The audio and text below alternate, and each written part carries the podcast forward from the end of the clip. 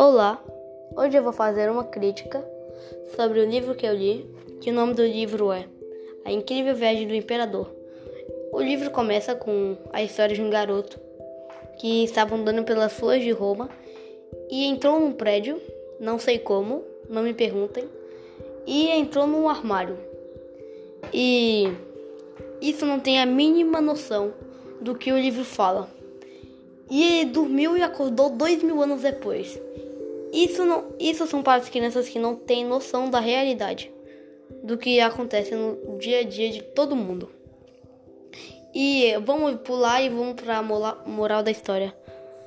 É, a moral da história é que não leve um choque, porque vocês sabem o que aconteceu no meio do livro.